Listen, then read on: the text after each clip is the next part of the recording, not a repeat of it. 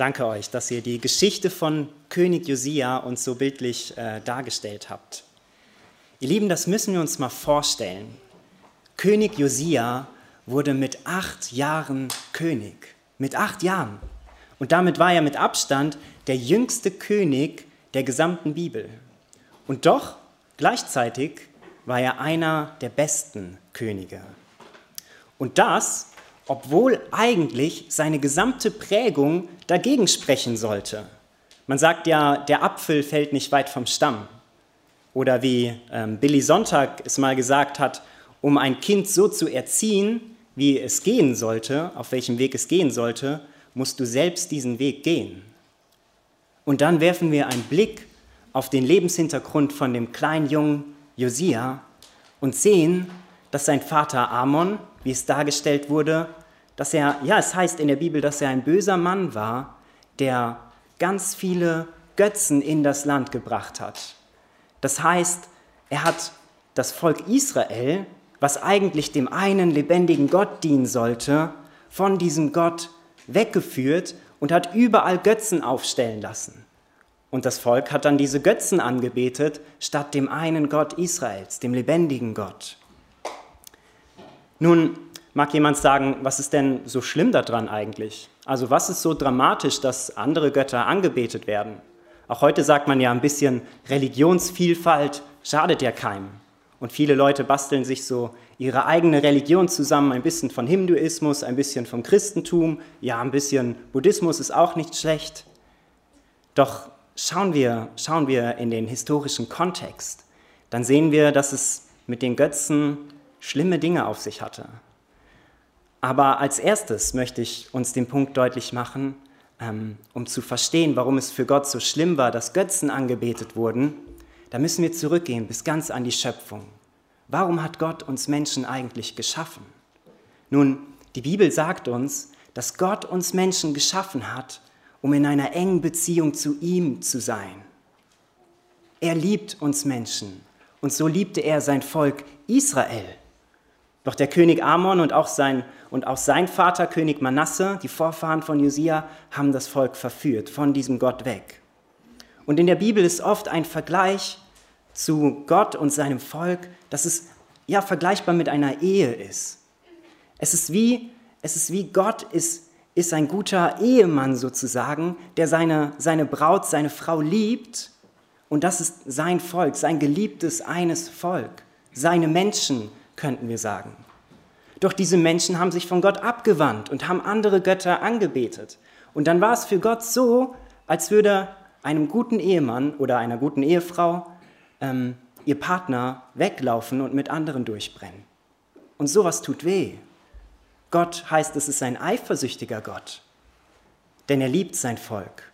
Er liebte sein Volk Israel und er liebt uns Menschen. Nun, wer von uns möchte gerne seinen Partner mit jemand anderem teilen? Ich glaube, das möchte, das möchte keiner von uns. Und deswegen war es für Gott schlimm, als sein Volk sich von ihm abgewendet hat und andere Götzen angebetet hat als sie sich anderen Religionen zugewendet haben. Doch das ist nicht das einzige Schlimme, denn auch die Folgen von diesem Götzendienst, die waren schrecklich. Denn mit den Götzen kamen auch die Bräuche der anderen Religionen. Das können wir nachlesen im, im zweiten Chronikbuch der Bibel. Und dann kamen ganz, ganz schlimme Zustände in das Volk Israel. Da hieß es, dass sie ein ausschweifendes Leben geführt haben, Hurerei, Lieblosigkeit, und zum Teil haben sie diesen Götzen sogar ihre eigenen Kinder geopfert. Das ist der Hintergrund. Das ist die biblische Geschichte. So schlimm wurde es mit dem Volk Israel, um das ein bisschen nach, nachzuvollziehen zu können. Nun, und das ist kein Wunder, denn sie haben sich von dem lebendigen Gott abgewendet. Von dem, von dem, wo es heißt, von dem alles Gute kommt. Sie haben sein gutes Gesetz, seine guten Ordnungen verlassen. Irgendwo im Tempel ist es verstaubt. Nun, und in so einem Umfeld ist der kleine junge Josia aufgewachsen. Und meine These ist, je weiter sich ein Volk von dem lebendigen Gott entfernt, das können wir daran sehen, desto schlimmer wird es in der Regel für dieses Volk. Doch auch umgekehrt ist es genauso, je näher ein Volk, je näher wir Menschen an den guten Prinzipien und Werten Gottes sind, an seinen guten Geboten, desto besser geht es uns auch, als Einzelne, aber auch als ganze Nation. Machen wir einen kleinen Ausflug, um das zu verstehen. Nehmen wir zum Beispiel die Menschenrechte. Jeder halbwegs gesunde Mensch stimmt mit diesen Menschenrechten vollkommen überein und sagt, das sind gute Prinzipien, gute Werte, die für die ganze Welt gelten sollten.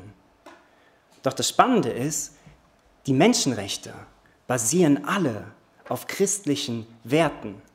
Das heißt, Werte, die im Ursprung von Gott kommen, aus der Bibel, aus dem Wort, was Josia dann im Tempel wiedergefunden hat.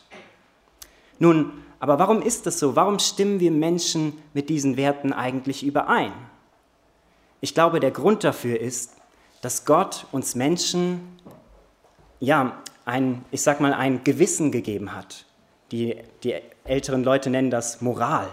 Das heißt, wir haben ein Empfinden dafür, dass zum Beispiel Stehlen oder Töten schlecht ist, aber im Gegensatz, dass Liebe und Treue etwas Gutes sind.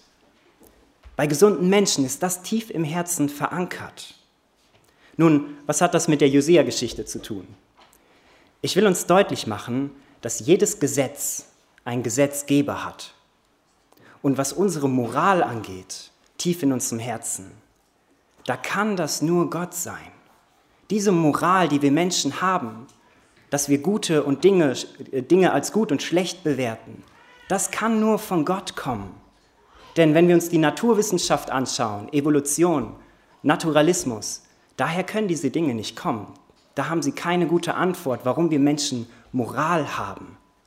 Denn da ist das Gesetz, der Stärkere setzt sich durch. Dafür brauchen wir keine Liebe oder Moral.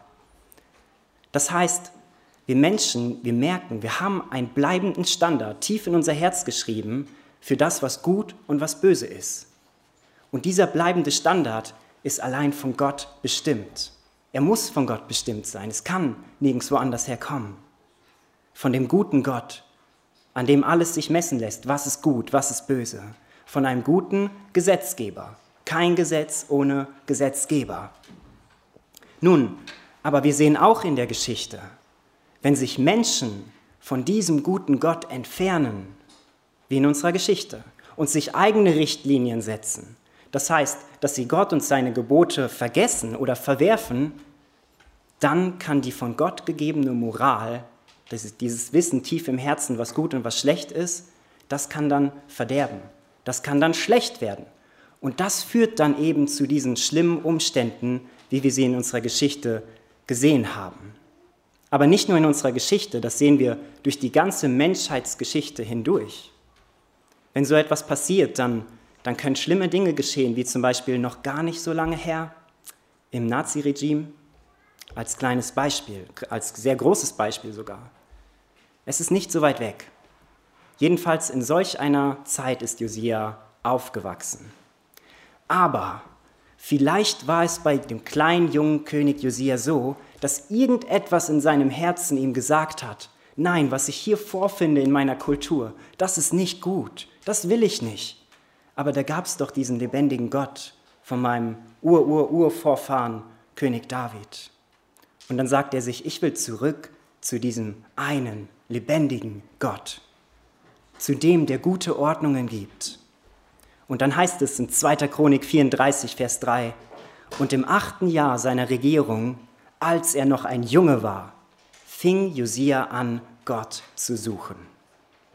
Ja, sein ganzes Volk hatte Gott den Rücken zugekehrt und schlimme Dinge getan, aber Josia, der kleine Junge, fing an, Gott zu suchen. Er machte sich auf den Weg, auf die Suche nach dem lebendigen Gott, der gute Ordnungen gibt. Und dieser lebendige Gott, der hat sich finden lassen. Denn Gott hat versprochen, dass jeder, jeder, der ihn sucht, sich finden lässt. Gott möchte kein ferner Gott sein. Jeder, der Gott sucht, der lässt sich finden. Und Josia hat ihn gefunden, weil er ihn gesucht hat. Und was dann geschah, das hat das ganze Volk wieder in eine gute Richtung gebracht, weil dieser kleine junge Josia, der König, Gott kennengelernt hat. Und dann, wie wir gesehen haben, haben sie angefangen, alle Götzen, all das Schlechte aus dem Land rauszu, rauszuschaffen und äh, kaputt zu machen. Und König Josia hat das Volk angehalten, wieder nur dem einen lebendigen Gott zu dienen. Ihr Lieben, Gott kann durch ein Kind, was ihn sucht, mehr bewirken als durch tausend Machthaber, die von Gott nichts wissen wollen.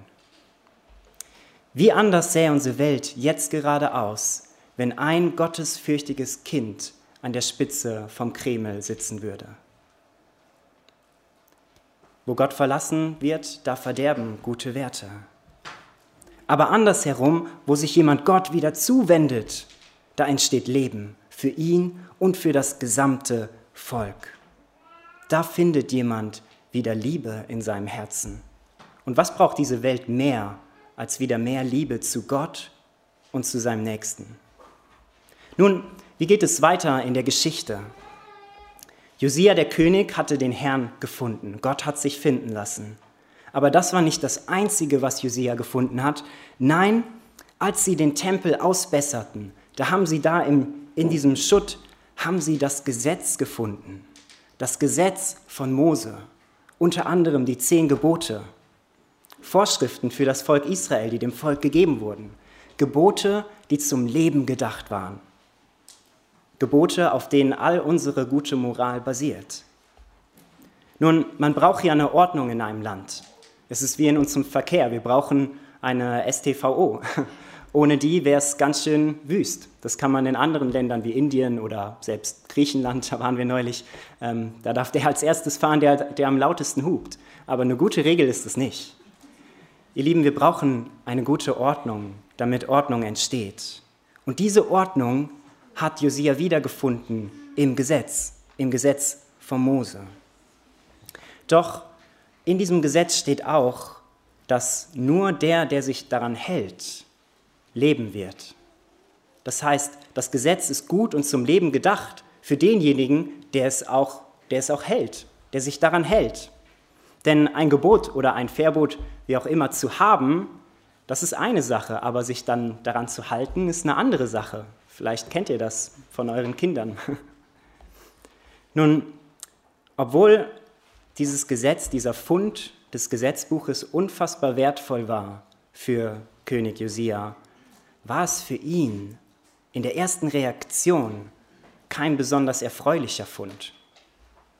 Denn wir sehen, das wurde nicht, so, nicht ganz dargestellt, aber in der Geschichte von Josia, da steht, als sie das Gesetz gefunden haben und vorgelesen wurde, dann hat Josia sein Gewand zerrissen und wurde sehr traurig darüber, weil das Wort von Gott hat ihm plötzlich die Augen geöffnet und Josia sieht einen großen Spalt zwischen dem, was Gott für Ordnungen gegeben hat und dem, wie weit sich das Volk aber davon entfernt hat.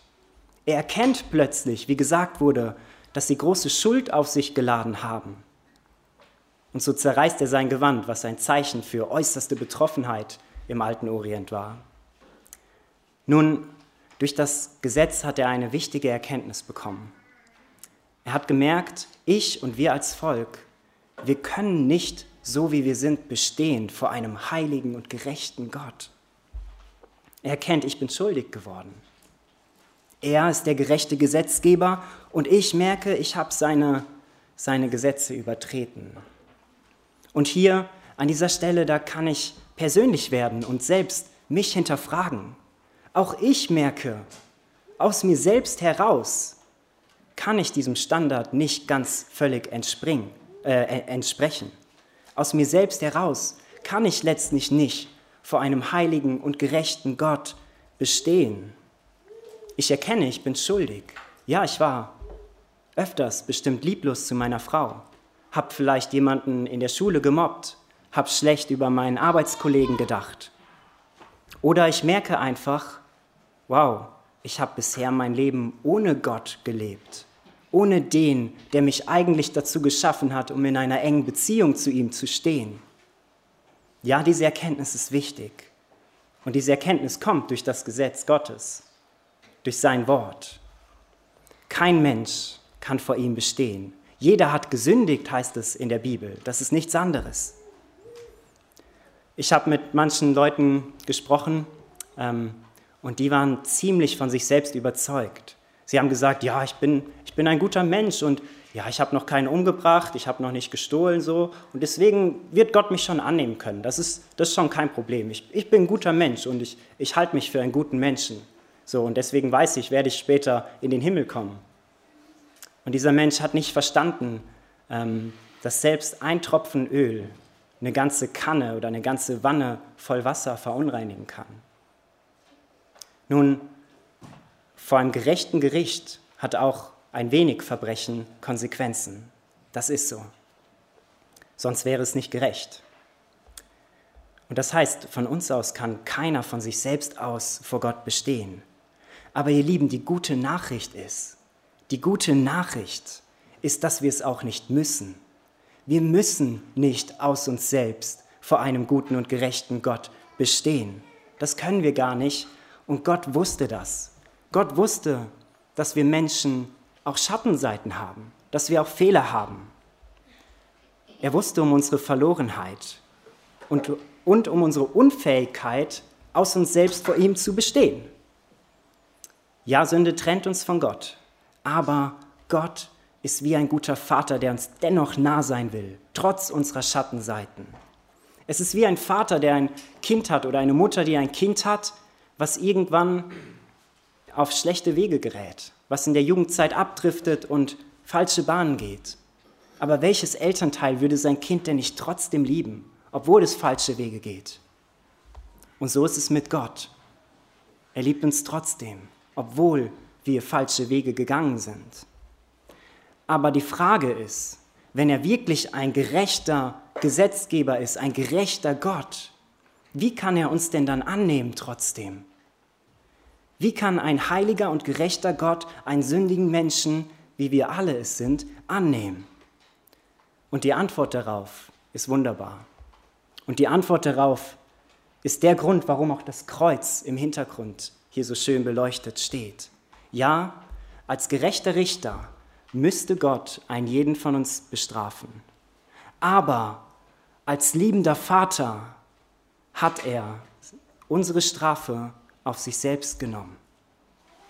Er muss gerecht, er, er muss gerecht bleiben. Strafe, braucht, Strafe muss sein. Das ist, das ist in jedem Gesetzbuch so verankert. Aber in seiner Liebe wollte er uns nicht bestrafen, sondern hat die Strafe auf sich selbst genommen. Es heißt in der Geschichte, dass Josia dann wieder einen Bund mit dem Volk und also einen Bund zwischen dem Volk und Gott geschlossen hat. Und so heißt es auch über Jesus, den Gott später gesandt hat, dass er einen Bund nicht nur zwischen Israel und ähm, Gott, sondern zwischen der ganzen Welt und Gott geschlossen hat. Und dieser Bund besagt genau das, dass Gott in seiner Liebe auf diese Welt gekommen ist, in Jesus. Und er das getan hat, was wir niemals tun könnten. Er hat ein vollkommen gerechtes Leben gelebt. Und dann heißt es, dass er an unserer Stelle für uns gestorben ist. Der Gerechte für die Ungerechten, der Heilige für die Sünder, um uns wieder mit Gott zu versöhnen, um wieder eine Gemeinschaft und Beziehung, einen Bund mit dem lebendigen Gott herzustellen. Dafür ist Jesus für jeden von uns gekommen. Josia, der Name bedeutet übersetzt Joschia, Gott heilt, Gott pflegt. Und so hat Josia sein Volk wieder quasi geheilt.